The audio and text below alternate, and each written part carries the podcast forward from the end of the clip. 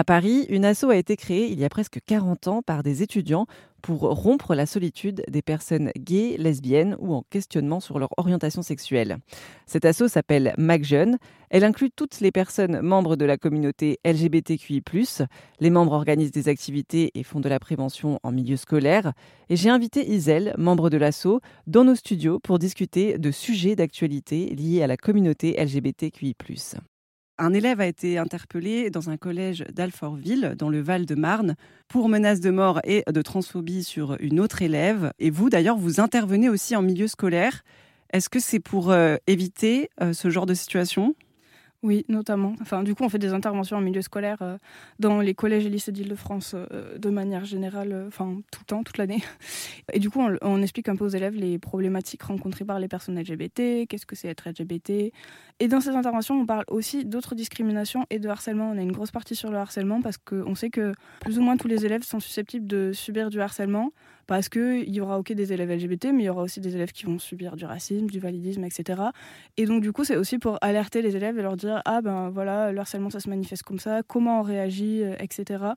Euh, et, donc on fait ouais, de la prévention et, c'est nécessaire parce que c'est souvent peu fait, ou pas du tout, mmh. par les établissements. Et en tout cas, il n'y a pas de dispositifs de l'éducation nationale qui sont mis en place euh, pour ça. Nous, on a un agrément éducation nationale, mais c'est une asso qui doit le faire. C'est pas quelque chose qui est dans les programmes, etc. Donc c'est vraiment nécessaire. Comment s'articule euh, une session comme ça où vous faites de la prévention? Est-ce que les, les, élèves participent beaucoup, posent des questions C'est un échange? Alors, euh, nous, on essaye de pas faire un cours magistral euh, un peu ennuyeux. Euh, ça dure quand même deux heures et on essaie d'avoir un échange avec les élèves, on leur pose des questions, on, fait des sondages, on les invite à aller au tableau pour répondre à des trucs, pour faire des schémas, etc. après, selon les classes, il y a des classes qui sont plutôt timides, il y en a qui sont plutôt qui, qui, participent beaucoup, ça, ça dépend vraiment, on s'adapte. Euh, mais on incite en tout cas la participation, on essaie de les intéresser. S'il y a un sujet qui leur parle pas trop, aller voir que ah il y a des croisements avec un sujet qui pourrait plus les intéresser. Enfin voilà, c'est un peu euh, du cas par cas. Est-ce que lorsque vous passez dans ces établissements, certains auraient pu euh, venir vous parler, vous dire oui, moi je suis victime de, de harcèlement, on m'embête ça arrive. Donc il y a même des gens qui s'expriment en classe et du coup on leur dit bon euh, si tu veux venir nous parler, on peut prendre un moment à la fin de l'heure. Et euh, effectivement, et puis des fois on voit sur le visage des, enfants que qu'il y a une prise de conscience d'actes qui, qui, ont pu se produire et qu'elles se disent ah en fait ça me concerne et j'ai vécu des trucs et c'est pas ok. Mm. Et ça ça arrive. Après euh, si c'est vraiment des, des, situations trop importantes, on, on, peut en parler aussi au personnel éducatif, bon avec le consentement de l'enfant bien sûr pour, pour l'aider, mais ça arrive. Aussi, votre association, euh, MAG, euh, est aussi à l'origine de nombreuses enquêtes. Vous êtes les premiers à avoir enquêté sur la bisexualité, par exemple, au niveau national en 2015. Oui, c'est vrai que ça date. Moi, j'étais pas encore euh, dans cette euh, asso à l'époque, mais, mais j'ai vu ça dans les, dans les archives, euh, les tréfonds du mag. Effectivement. Et en vrai, ça aussi, c'est super important parce que les personnes bi représentent la majorité des, des personnes de la communauté LGBTQIA, en termes d'orientation sexuelle. Et finalement, elles sont assez invisibilisées. c'est vraiment une orientation qui est souvent critiquer que ce soit par les hétéros comme par aussi les homos qui disent ah oui c'était bi c'est que t'assumes pas d'être gay ou des choses comme mm. ça. Et vraiment la biphobie c'est quelque chose de réel et de super euh, important et super subi par les personnes bi ou pansexuelles aussi. Et donc ouais il y avait cette idée de visibiliser aussi. Et on travaille aussi avec euh, l'association Because qui est vraiment la grosse association bi euh, nationale.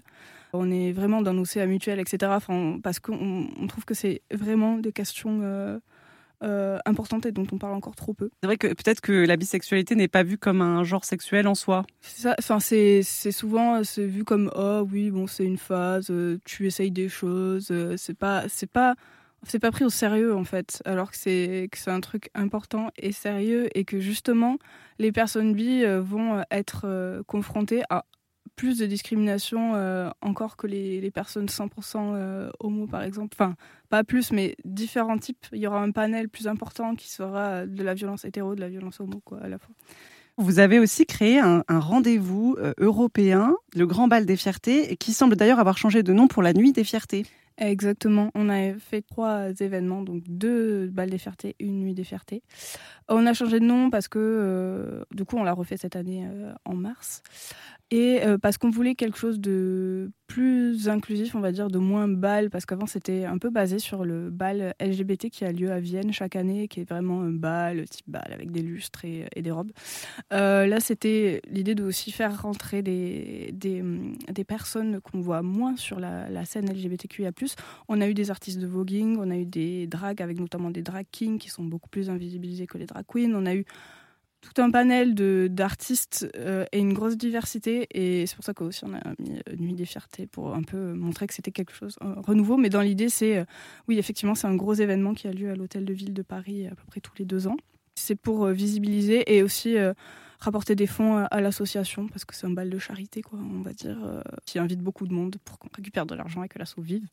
Et d'ailleurs, dans cette, dans cette dernière édition des Nuits des Fiertés, euh, vous avez eu parmi les invités des candidates de Drag Race France, soit de Muse et Paloma, si je ne me trompe pas. Mhm.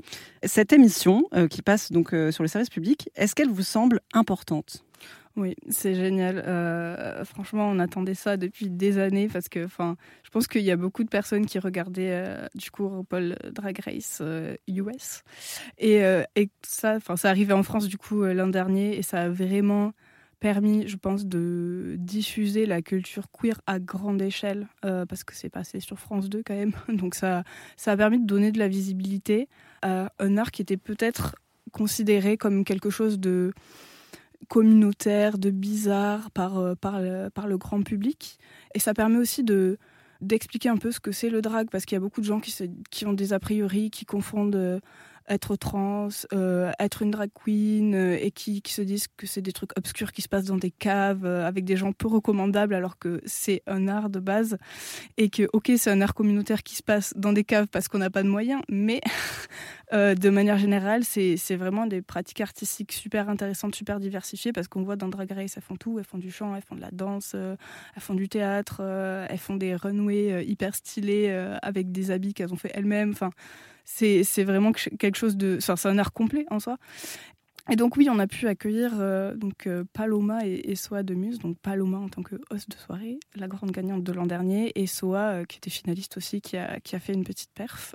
donc c'était c'était génial vraiment de les avoir là, c'était trop cool.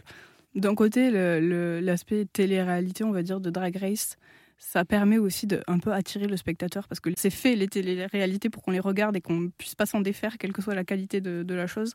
Et, je pense que les gens se disent ah ben en fait c'est des personnes humaines qui parlent et qui ont des problèmes comme moi j'ai des problèmes et ah en fait c'est pas des aliens ou des personnes étranges donc ça permet une identification euh, à des problématiques et, euh, et c'est super de parce qu'en plus il y a beaucoup de sujets qui sont abordés dans Grace enfin, enfin la prod essaye de diversifier, je pense, un petit peu tout. Donc c'est cool. Merci à Isel de l'association MacJeune pour cet entretien pour RZN Radio. Plus d'infos sur MacJeune et sur leurs horaires d'ouverture sur rzn.fr.